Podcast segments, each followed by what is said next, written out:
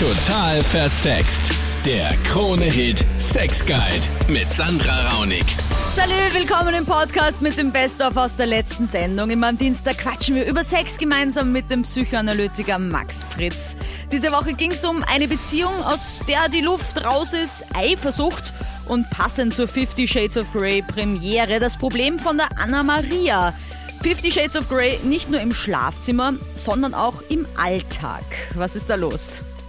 Ich habe einen Freund, eh schon seit circa zwei Jahren. Und die Sache ist die, also der steht halt äh, mehr oder minder auch so auf SM, so er hat zumindest solche Tendenzen im Schlafzimmer, wo er halt, er ist halt gern die dominierend, sage ich mal. Dieses Problem, also die Sache ist halt die, das wirkt sich mittlerweile auch ein bisschen auf uns, auf den Alltag aus. Also ein bisschen ist gut, schon immer mehr, dass er auch im Alltag keine Ahnung mit dem Mund verbieten will und irgendwie das Dominieren der, der überhand nimmt und ich fühle mich halt absolut nicht mehr damit wohl. Also okay, also es fühlt sich einfach nicht mehr so wie Augenhöhe an und Partnerschaft und du hast irgendwie das Gefühl, das, was sie halt im, im Schlafzimmer macht, das kann er dann irgendwie nicht ausschalten und geht dann in eure normale Beziehung. Ja, genau. Okay. Und äh, keine Ahnung, also ich komme mir irgendwie überhaupt nicht mehr gleichberechtigt vor. Okay, und ähm, ähm, zum Beispiel jetzt, also geht's, weil es gibt ja auch diese 24-7-Beziehungen, ja, also die tatsächlich dann ähm, nonstop in einer SM-Beziehung sind, also wo der, der Partner oder die Partnerin quasi den anderen dann komplett kontrolliert und auch sagt, wie viel ähm, es zu essen gibt oder wie viel Geld sie oder er ausgeben darf und so. Also das gibt's schon,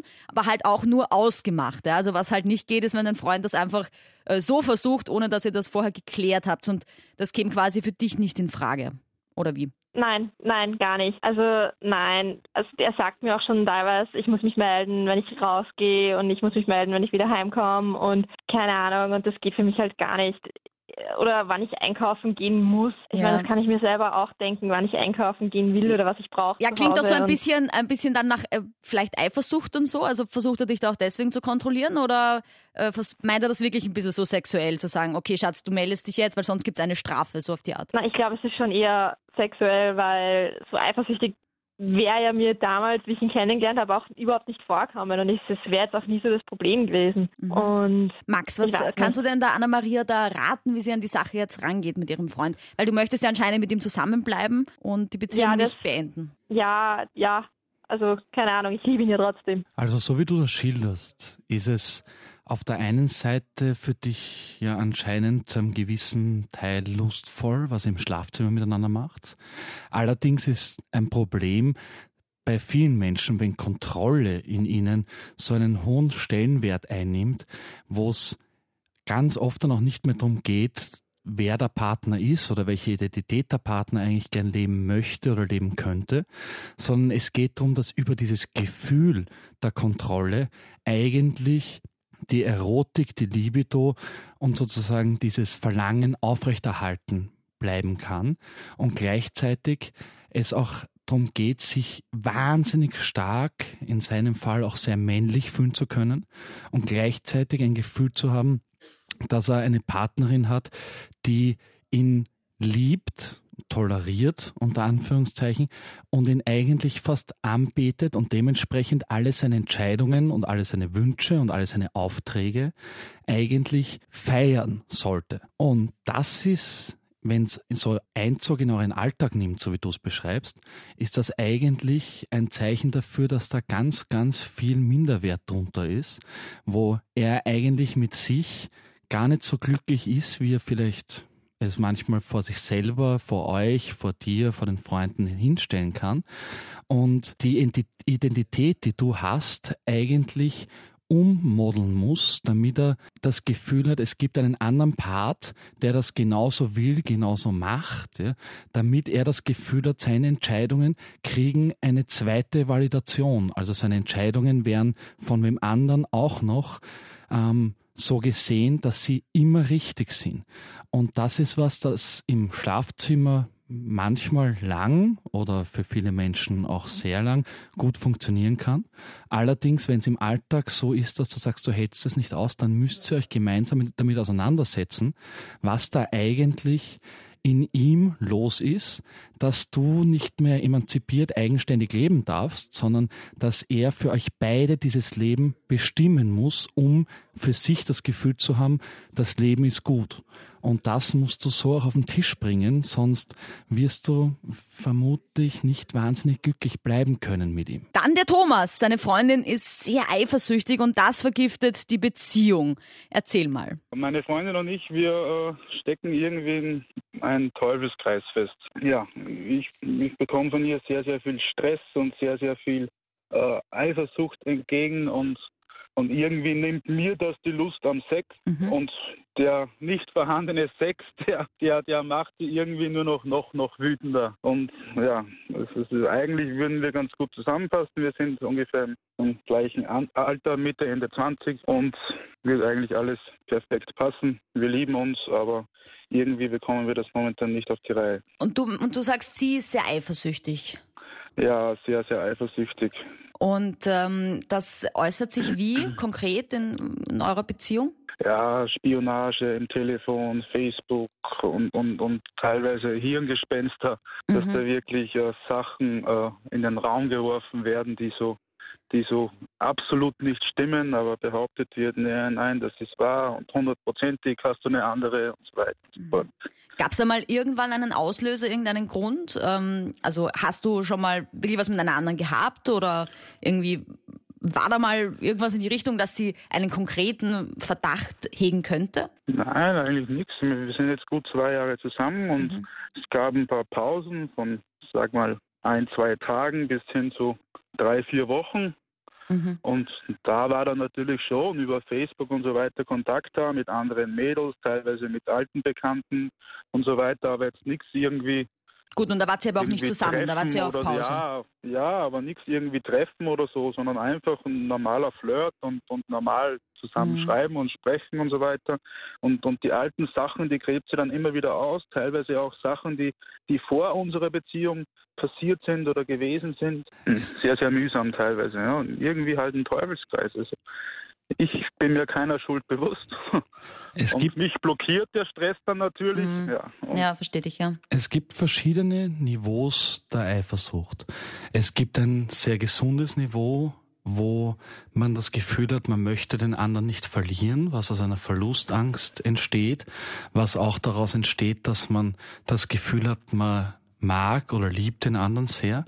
Es gibt aber auch Niveaus der Eifersucht, die auf verschiedenen Dingen fußen. Und so wie du es jetzt beschreibst, ähm, gibt natürlich ein paar Möglichkeiten, die in Frage kommen, warum diese Eifersucht diese, dieses Level angenommen hat. Was aber klar ist in uns Menschen, in allen von uns, ist, dass wenn die Eifersucht ein Niveau erreicht, das mit der Realität nichts mehr zu tun hat, geht es um einen selber und nicht so sehr um den Partner. Und in vielen Fällen, das kann jetzt bei deiner Freundin so sein, muss aber nicht, in vielen Fällen geht es eigentlich um den abgewehrten Anteil des eigenen Bedürfnisses nach Sexualität, nach Nähe, auch mit anderen Menschen. Und das wird dann in Wut, in Frustration, in Hilflosigkeit, in vielen Situationen auf den anderen projiziert und spiegelt ihm damit nur dieses Gefühl, wo man eigentlich nicht mehr weiß, ein oder aus, weil man selber etwas wegdrücken muss, was in einer monogamen Beziehung so nicht sein darf. Und das Einzige, was du oder ihr miteinander da tun könnt, ist, dass ihr miteinander ergründet, ob diese Eifersucht, wo du sagst, dass die eigentlich unberechtigt ist, weil es gab zwar Facebook, aber es gab keinen Realanlass, wo du sie betrogen hast oder wo du mit einer anderen Frau irgendwo warst. Wenn es das nicht gibt, dann müsst ihr miteinander so Tacheles reden lernen, also wirklich authentisch die Wahrheit, dass man auch miteinander drüber spricht, was ist das in dir? Ist das eigentlich was, was vielleicht du gerne möchtest oder brauchst und mir dann unterstellst, damit du entweder kein schlechtes Gewissen haben musst oder eine Legitimation dafür hast, weil es in dir, so wie du schilderst, ja so nicht ausschaut. Und dass Eifersucht ein Gift für Sexualität ist, ist in vielen Beziehungen fast in den meisten so. Und der Lösungsweg ja, ist schlicht und ergreifend, dass der Kern dieser Eifersucht, der anscheinend ganz, ganz stark in ihr ist, ja, von euch so behandelt wird, dass ihr dem auf den Grund geht und nicht auf der Oberfläche miteinander streitet, wo sie sagt, und warum machst du und warum tust du oder warum bist du nicht, sondern ihr eine Ebene weiter runtersteigt und miteinander ergründet, ob Eifersucht in dem Fall Verlustangst ist, ob Eifersucht das Bedürfnis nach Sex mit anderen ist, ob Eifersucht vielleicht schlicht und ergreifend auch eine sehr verworrene Art ist zu zeigen, ich liebe dich, ich brauche dich, ich will dich bei mir haben, aber das könnt ihr nur miteinander ergründen und kein anderer für euch. Und in manchen Situationen braucht es in solchen Fällen auch wirklich eine Paartherapie oder eine Paarberatung, wo endlich einmal Klartext gesprochen werden darf ohne dass einer sich vom anderen attackiert, angegriffen, abgewertet oder verletzt fühlt. Und dann noch die Katharina. Ihre langjährige Beziehung kühlt immer mehr ab, obwohl sie sich sehr bemüht, sie lebendig zu halten. Ich mache mir halt ein bisschen Sorgen. Wir sind schon seit fast sechs Jahren zusammen und am Anfang hat es alles super funktioniert. Wir waren beide relativ freizügig, sagen wir mal so, und haben relativ viel ausprobiert und viel Spaß gehabt. Und seit Jahren wird es halt immer weniger und ähm, er sagt immer, er kann einfach seinen Kopf nicht abschalten. Also und das, diese Phase kann dann auch bis zu ein paar Monaten dauern, dass man dementsprechend ähm, nicht im Schlafzimmer Pillen machen. Ähm, es, wir waren also wirklich früher war das kein Thema. Also wir haben auch teilweise Outdoor-Sex gehabt und jetzt äh, kann er mir zum Beispiel nicht einen gescheiten Kuss äh, beim Einkaufen geben oder so. Und ja, ich habe mir halt zuerst gedacht, dass es vielleicht an mir liegt, habe auch dementsprechend was ausprobiert, ähm, alleine zu Hause und dieses dieses ich kann den Kopf nicht abschalten ist, ich habe jetzt keinen Kopf dafür. Das kommt halt relativ oft und ich weiß, dass es Momente und Phasen gibt, wo man das das wirklich man Probleme hat und man, man hat jetzt keinen Kopf dafür, aber irgendwie möchte ich ihm dann helfen, weil das ist ja auch ein guter Punkt, sich abzureagieren, sagen wir mal so, und ein bisschen mal abschalten und aus dem Ganzen rauszukommen und einmal einfach nur sich fallen lassen. Mhm. Ich, ich glaube, er kann es nicht mehr und ich weiß nicht, wie, das, wie ich ihm dabei helfen kann. Katharina, geht es dann auch wieder in die andere Richtung? Also gibt es dann nur diese Phasen oder ist es jetzt einfach dauerhaft? So dass er eher ähm, abgeneigt ist aufs Körperliche und auf, auf Zuwendung? Es gibt dann Phasen, wo es ein bisschen besser wird, aber halt nur im, im, äh, bei, bei, bei, uns zu Hause und dann halt nur im Bett. Also das, das so wie früher mal, wir wohnen alleine, wir wohnen zusammen. Ich meine, da ist nichts dabei, wenn so mal was auf der Couch passiert oder so, aber dann ist es halt nein, nicht. Also es ist dann wirklich nur ähm, quasi, wenn, dann es wird so zwischendurch ein bisschen besser, aber dann wiederum dir dieses, ich kann den Kopf nicht abschalten ich, oder ich möchte es jetzt nicht. Und ich meine, ich habe auch mit ihm geredet, ob es irgendwie an dem Fetisch liegt, ob, ob, ob man vielleicht was anderes ausprobieren wollen oder können oder so. Und er sagt dann, nein, er hat kein Fetisch, sein einziger Fetisch bin ich, was schmeichelhaft ist. Aber irgendwie glaube ich schon, dass da was nicht passt. Katharina, vorab, einerseits ist es so, dass Sexualität bei jedem Menschen ein bisschen anders funktioniert und die Phase, die ersten Monate, drei, sechs, zwölf, oft 18 Monate an sehr intensiven Sexualkontakt zulassen, weil die eigenen Hormone dazu führen, dass man eigentlich nichts anderes möchte, als dem Partner wahnsinnig nah sein und wahnsinnig viel Sexualität und körperliche ähm, Befriedigung erleben.